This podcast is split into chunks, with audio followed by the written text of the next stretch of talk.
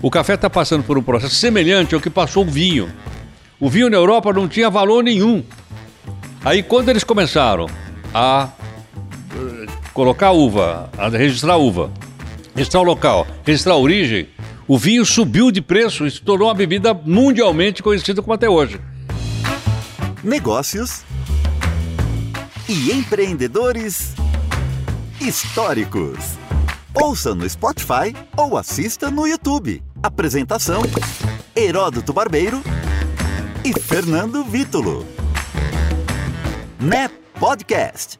Olá, seja bem-vindo ou bem-vinda aqui ao nosso Né Podcast Negócios e Empreendedores Históricos. E olha, hoje nós estamos comemorando um ano de Né Podcast, Heródoto. Caramba, hein? E olha, você escolheu um lugar adequado, maravilhoso para a gente comemorar esse ano. Tá, tá diferente, né? Mas muito diferente, realmente. Olha, então agradecer aqui a Casa da Matrona, ao Ivan, que abriu as portas aqui do lugar dele para tanta coisa bacana aqui é, em exposição, que o pessoal pode vir, pode ver, é, pode conhecer, saber. E ele falou que tem umas dinâmicas bem interessantes aqui, Heródoto, do- dos pais que trazem os filhos, que às vezes os filhos não têm a menor. O pessoal que nasceu hoje, né? Não tem a menor noção do que, que tem as coisas por aqui, né? Exatamente. E mais uma coisa curiosa é o seguinte: nesse espaço aqui, a gente percebe que algumas marcas sobreviveram ao tempo. Olha lá, porque o Ivan teve cuidado de salvar algumas coisas mais antigas, alguns objetos e, e marcas antigas, e elas se renovaram, e essas marcas existem até hoje. Até hoje. Mas eu acho que faz uma diferença você estar num local como esse e ver as marcas que o Ivan consi- ah, conseguiu colocar aqui. Agora, Heródoto, sabe uma coisa interessante? A gente tava vindo pra cá e na rua a gente passou por um Fusca e um Opala. Poxa, Heródoto, essas são marcas aí que também é, é, fizeram a nossa história, né? Porque o Fusca, poxa, quem que não conhece o Fusca, quem que já não dirigiu um Fusca? Eu não sei se você, na- quando trabalhou na oficina com seu pai, teve oportunidade de trabalhar com Fusca. Pô, lógico, claro. claro. Aliás, eu comecei a trabalhar na oficina do meu pai, eh, passava um ônibus lá chamado Vila Zelina, que vinha para cá. Olha, olha que curiosidade. E mais, eu peguei antes do Fusca chegar nas oficinas mecânicas, quando os táxis em São Paulo eram grandes carros americanos, Chrysler, DeSoto, ah, Ford, ah, Chevrolet. Esplanada, esses Por aí. carrões, né? Só essas coisas grandes. E tinha também, eu acho que o não lembra bem, uma chamada lotação. Sim. Era um carro grande, um táxi grande. Ficava em alguns pontos finais. É, e você ia. E tinha um que fazia o circuito chamado Avenidas. Para subir a Avenida Paulista, depois ele descia a Avenida Angélica e ele São ficava João. virando. E tinha gente que não tinha o que fazer, entrava num táxi desse e ficava sentado lá. Aí eu encontrava o motorista e pô, aquele boneco lá ficou três voltas no meu carro, conhecendo a cidade, pagando só uma passagem dentro do, do- dentro do lotação. Agora, quando você fala de lotação, eu lembro daquelas vans que tinha, aquelas peruas que ficava rodando São Paulo, pegando gente também. No começo era de maneira tudo irregular, depois Tudo que eles se, se regularizaram. Mas o que você está é, falando é. é da lotação um tempo Exatamente. anterior a isso, né? Exatamente. Agora, Heroto, olha quanta coisa bacana que tem aqui nessa casa. Eu queria destacar algumas coisas aqui, né? Tem uma máquina de torrefação de café, claro que essa já é uma máquina moderna, né? É, mas quando a gente fala de café, a gente, poxa, o café faz parte da história do nosso país, né, Heródoto? A gente dependeu muito tempo do café, né? Olha, eu acho que tem três momentos do café. O primeiro é o seguinte: o café chegou aqui no Brasil no final do século XVIII, trazido por um cara, olha essa história lá, chamado Francisco de Melo Palheta. E ele plantou esse café pela primeira vez no Pará. Mas o café, naquela época, eh, não tinha nenhuma importância. Ele foi trazido para o Rio de Janeiro e o pessoal plantava nos jardins. Era uma planta de jardim. Ninguém imaginava que o mundo um dia ia beber café. Ocorre que na Europa, os intelectuais daquele, daquela época, século XVIII, época da Revolução Francesa, esse pessoal, ah, não sei por que razão, acho que por causa da existência de um forte ah, presença de. O café tem cafeína. Uhum. Que eu não posso, é, inclusive. Eles espalharam que quem bebia café ficava mais inteligente. então aquilo pegou. Então a cidade de Paris, principalmente, ela começou a ter cafés como nenhum lugar do mundo. Começou em Paris essa história. Então começou a procurar o café. E aí o café então foi plantado no Rio de Janeiro, primeiro nas cercanias do Rio, depois ele começou a subir a Serra da Mantiqueira, e aí ele veio em direção a São Paulo, pelo Vale do Paraíba, tudo café. E São Paulo se tornou o grande produtor de café. Mas nesse período, o café era uma commodity, quer dizer, não tinha o nome de commodity ainda, era uma, era uma matéria-prima. Não tinha valor agregado. Então você, café era o seguinte, você mandava a saca para o exterior e tudo bem, saca de 60 quilos. Aqui, as pessoas, como da minha família, que eu sou da Baixada do Glicério, né? falei que passo muito por aqui, pela Vila Prudente, eh, o café era muito barato. Era a bebida de pobre, era aquele café. Então você misturava café com rapadura, café com açúcar e, e assim que ia. Num segundo momento, chegou o momento da industrialização do café. Foi quando o café então começou a ser empacotado. Aí apareceram a marca Caboclo, Pilão. ah, me- eu tenho uma lá Michel, Café Michel. ah, enfim, tinham várias.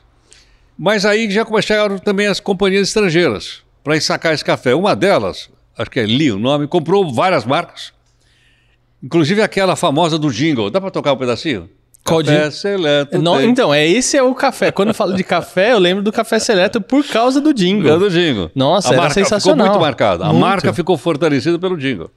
Agora, eu acho que o terceiro momento é esse que o Ivan está dizendo aqui para nós. Ou seja, o café está passando por um processo semelhante ao que passou o vinho. O vinho na Europa não tinha valor nenhum.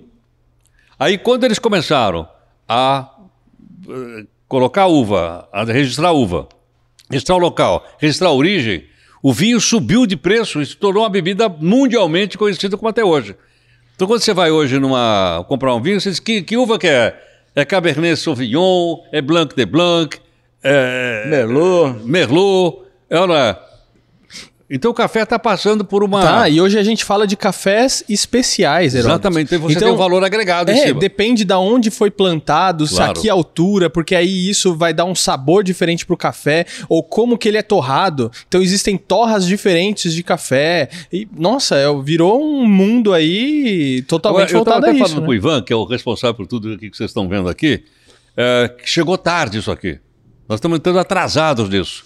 Nós já devíamos ter feito isso porque na Europa já estavam fazendo isso. Nós estávamos importando aquele café Illy, que acho que é italiano, Uhum. ou aquele Nescafé de, de- que tem aquelas cápsulas. As cápsulas, não, não é café brasileiro aquilo.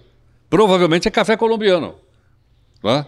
Mas eu digo, nós chegamos tarde nisso, mas eu acho que chegamos bem, porque as pessoas estão entendendo que é um valor cultural muito grande, e o exemplo disso é o Ivan com essa coisa toda que E aqui. a mesma coisa também acontecendo com a cachaça, né, Heródoto? A gente até deixei aqui uma na mesa a cavalinho, porque a gente falou um pouco sobre isso. Falamos. Mas como que o pessoal Você tem agregado. no cavalo, eu falei, não, peraí, calma, peraí.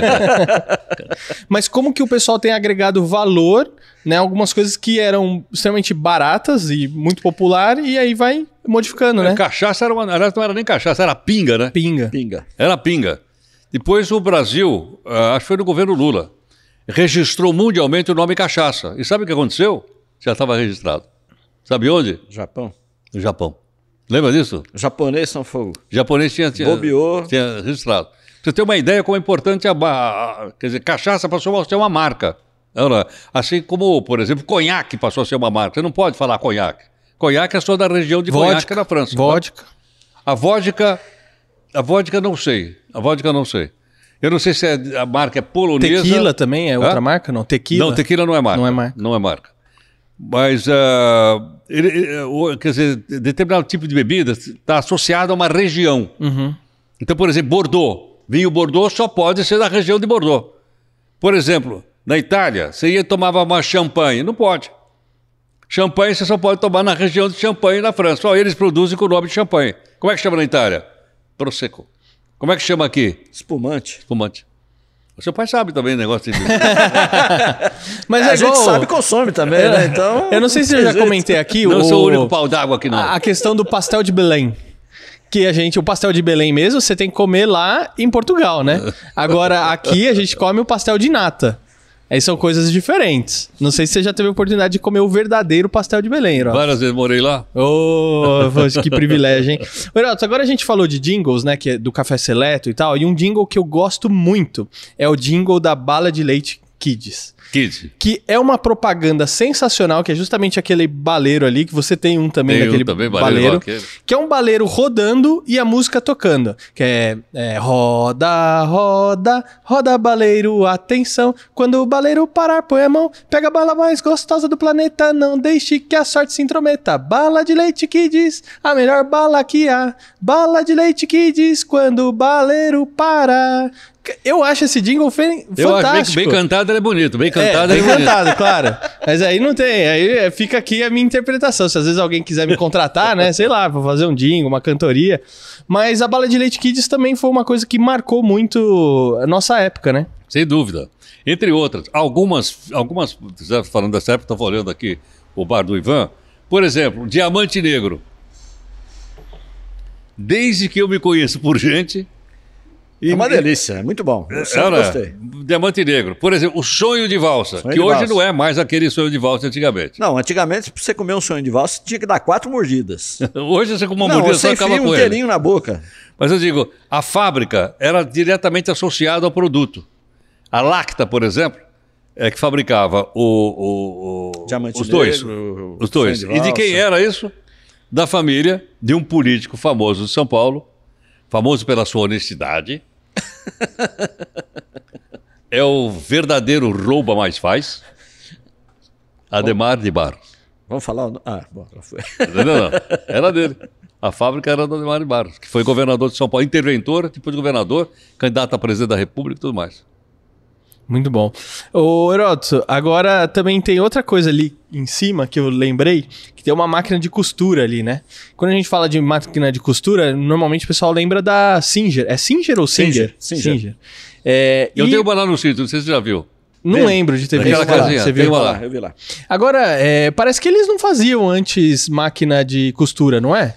Olha, eu já vi alguma coisa sobre o Singer, ele, mas ele mexia com roupa. A invenção da máquina foi uma consequência de trabalhar com a roupa. Mas sabe do que, que a Singer mais ganhou dinheiro? Com o quê? Metralhadora. Meu Deus. Durante a guerra, a fábrica Singer passou a fabricar metralhadoras. Qual guerra? Acho que na Segunda Guerra Mundial. Elas eram fabricadas pela Singer. Mas não é só essa, né?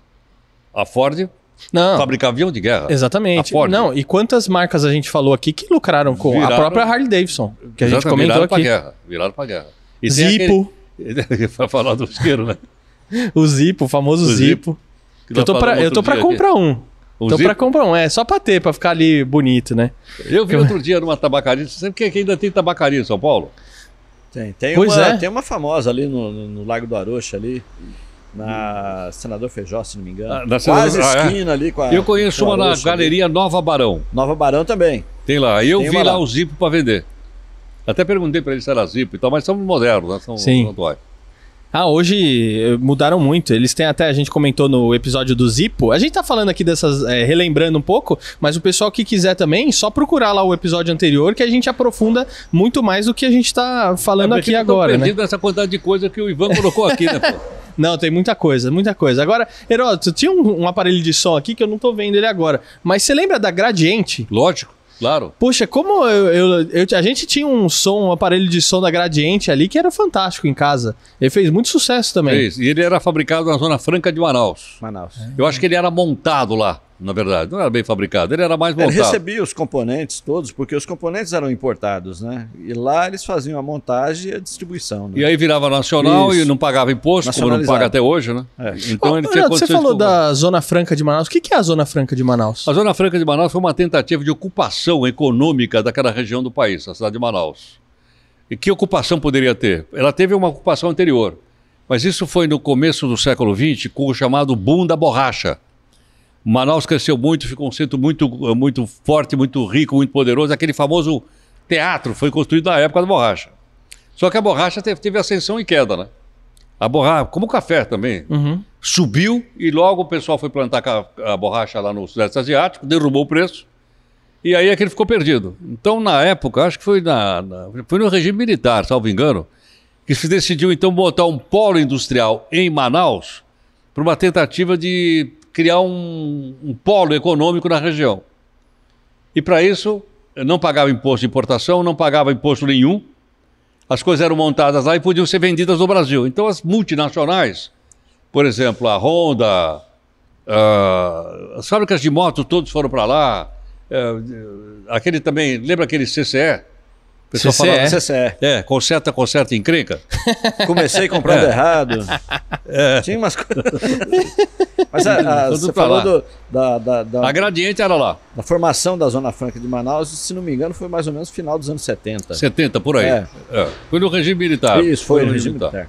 Agora, é, a gente tá falando de todas essas marcas, né, que marcaram a gente. Uma marca que me marcou muito foi a Estrela. Igual a gente tem esse brinquedo aqui, o Gênios, né? Que inclusive eles relançaram agora é, recentemente. Esse, claro, esse já é um modelo já antigo, né? É, mas ah, as marcas de brinquedos sempre marcam as nossas gerações, né, Heroto? E a Claro. Estrela ainda tá aí até hoje pra contar a história também, né? Também tem. Foi uma marca que também ela sobreviveu bastante. Principalmente porque essas marcas que vieram para. na década de 60, 60 eu diria, eles começaram a utilizar ah, aquilo que já estava em outras sociedades de maior ritmo de consumo, como a sociedade americana. Então começaram a trazer pessoas entendidas em marketing, em publicidade, em televisão, em rádio. Aí começaram a aparecer e desenvolver mais ainda as agências de publicidade, que eram fraquíssimas. Começaram a ganhar corpo. As multinacionais chegaram também nas agências de publicidade. E essas marcas, então, né, ficaram fortíssimas, porque investiram muito nessa publicidade. Muito bom, muito bom. E pra gente fechar, eu vi que tinha uma balança ali. Também que é uma balança antiga, que é a Filizola, é isso? Rolam. Você eh, tinha esse tipo de balança lá no bar do seu pai, não? Tinha, tinha, lógico, claro. Tinha em todo lugar, né? Tinha em todo lugar. O nome Ferizola eu acho que é um nome italiano. Provavelmente algum imigrante italiano, eu não me lembro agora. Tô, eu Foi, tô- foi isso mesmo. Foi isso mesmo? É isso mesmo. Eu não tenho certeza, mas algum imigrante italiano, porque é o seguinte, que a primeira balança, ela, é- ela não era essa balança automática, né? Era aqueles pezinhos, ia na feira, eu ia na feira lá na Baixada do Glicério. Então tinha aquela balança com dois pratinhos. Então eu dizia, vou querer um quilo. Aí ele pegava, botava aquele preço de um quilo e botava as coisas do outro lado até a balança equilibrar. Depois é que veio essa balança. Essa balança era muito cara. Eram poucos lugares que tinham. Meu pai tinha uma no bar. E eu Nossa, tenho uma lá no fantástico, sítio. fantástico, fantástico. Tinha, tinha aquelas de pêndulo também, né, Heródoto? Aquela que ficava penduradinha com uma Ah, haste tinha, tinha. Mas aquela lá era para sacaria. regulava. Eu tinha uma daquela. Mas aquilo era só para saco de feijão, saco de arroz, era, era grande, tinha rodinha, maior. tudo para carregar, me lembro. Ô, Heroto, agora deixa eu te perguntar pra gente fechar. O... Você usou muito fax lá na rádio? Usei, usei. Na rádio, na rádio Globo, na rádio Excelsior, na rádio Jovem Pan, onde eu comecei, eh, também a gente usava muito fax. Porque na minha época, quando a gente Eu falava usei, sabe o quê? Teletipo. teletipo, nossa. Só não usei o telégrafo lá, mas o teletipo eu cheguei a usar. Não, é porque na minha época, quando eu era adolescente, por exemplo, a moda era bip. Lembra do bip? Lógico, eu tinha um. Você vê, putz, isso aqui veio também, mas do me- mesmo jeito que veio, foi embora, né? Eu usei. Eu Chegou- era chefe lá e eu dava de bip. Nossa, e Mas aí... é o médico, o médico tinha. Muito. Pegava bem, pô, o cara com aquele bip pendurado aqui, meu, já pensou? Pô, Nossa, lá e era tal. caro, um negócio caro, Caro, caro. e você tinha que pagar pra mandar. Não, faz o menor sentido. Hoje a gente manda quantas mensagens a gente manda por dia no WhatsApp, no nosso celular. Mas agora, quando a gente falava vou passar um fax, significava vou no banheiro. Ah, é? não, eu fiquei, eu não Na minha época era isso. Ah, é? Tinha o Telex também, né? Lembra do Telex? Lembro o Telex, claro. foi modernizado nos correios Lembro. e tudo mais. Chegava mais rápido que o Telegram. É, lembro o tudo, Telex, né? lembro do. eh, eh, isso, eh, na redação da antiga Rádio Globo, tinha todo- todos esses equipamentos aí. Agora- e até tinha um cara que tomava conta, que o pessoal chamava ele, esqueci o nome, era um locutor, mas ele ia lá, ele lia, sabe? Ficou famoso, porque ele, eh, ele, lia, ele lia os Telex. Sim. E ele depois ficou famoso no SBT apresentando o Aqui Agora. Chamava Luiz Lopes Correia. Ficou famosíssimo. É, e ele era o cara que cuidava da, da ala internacional da redação na Rádio Olha Globo. só. Entendeu? Ele tinha trabalhado na Voz da América, tinha uma voz e tal, e sabia inglês. E, e a- o auge da carreira dele foi com o Silvio Santos lá na, no SBT. Muito bom, muito bom. Agora, Heroto, olha só, nós estamos aqui comemorando um ano de Né Podcast, né? Nesse um ano, nós fizemos o Media Training para o Mundo Corporativo, Comunicar para Chegar Lá, YouTube Power Up, Como se sair bem em uma entrevista de mídia, é, o curso de como gravar e produzir o seu programa de rádio ou podcast, que a gente lançou agora recentemente, juntamente com o Milton Jung. Com quem? Milton Jung. Estragou meu dia. Mas olha, eu queria agradecer aqui é, por você ter aceitado participar de todas essas produções do Né Podcast, porque obviamente não seria a mesma coisa se não tivesse é, a sua participação. Então, quando eu fiz o convite lá atrás por Otto, a gente começou a desenvolver um monte de coisa juntos, muita coisa e vamos bacana. Muitas outras. E muitas outras. E olha, a gente está lançando agora o livro do rádio. Também sou muito grato aí por poder participar como coautor desse livro, 100 anos de rádio no Brasil, junto com o é, Nilo Frateschi. E a gente está lançando também a websérie que está rodando aí, a websérie comemorativa dos 100 anos de rádio. Então fica aqui meu agradecimento por participar disso e tenho aprendido muito. Sempre quando a gente grava ou faz alguma coisa, eu aprendo muito com você. Então, obrigado. Tá, eu que agradeço pela oportunidade, porque se você também não tivesse aparecido, não estaria fazendo tantas coisas como estou fazendo, né? E pudesse contar algumas coisas que uh, eu falo mas o seu pai complementa. Juscelino, que faz parte aqui da nossa equipe. É isso aí. E agradecer todo mundo aqui, né? Agradecer meu pai, que também se a gente não ia conseguir gravar se não fosse ele aqui, na parte dos comentários, gravando, né? As, cuidando do áudio, das câmeras. Agradecer a Anne, que está sempre comigo também, minha esposa sempre dando o suporte, minha mãe em casa assistindo, divulgando. E agradecer também o Ivan, que abriu aqui a casa para a gente gravar esse, é, é esse episódio eu não vou sair comemorativo. Daqui de mãos abanando, não, meu. É. ah, o Ivan já falou o seguinte. Eu descobri ali uma garrafa de cinzano. Olha só. Dar, vou levar embora.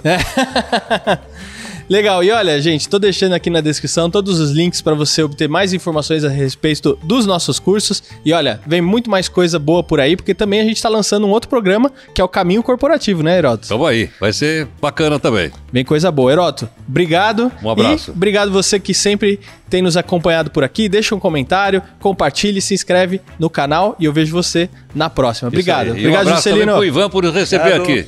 Obrigado a todos. Tchau, tchau. Não sei como ele correu esse risco. NEP Podcast.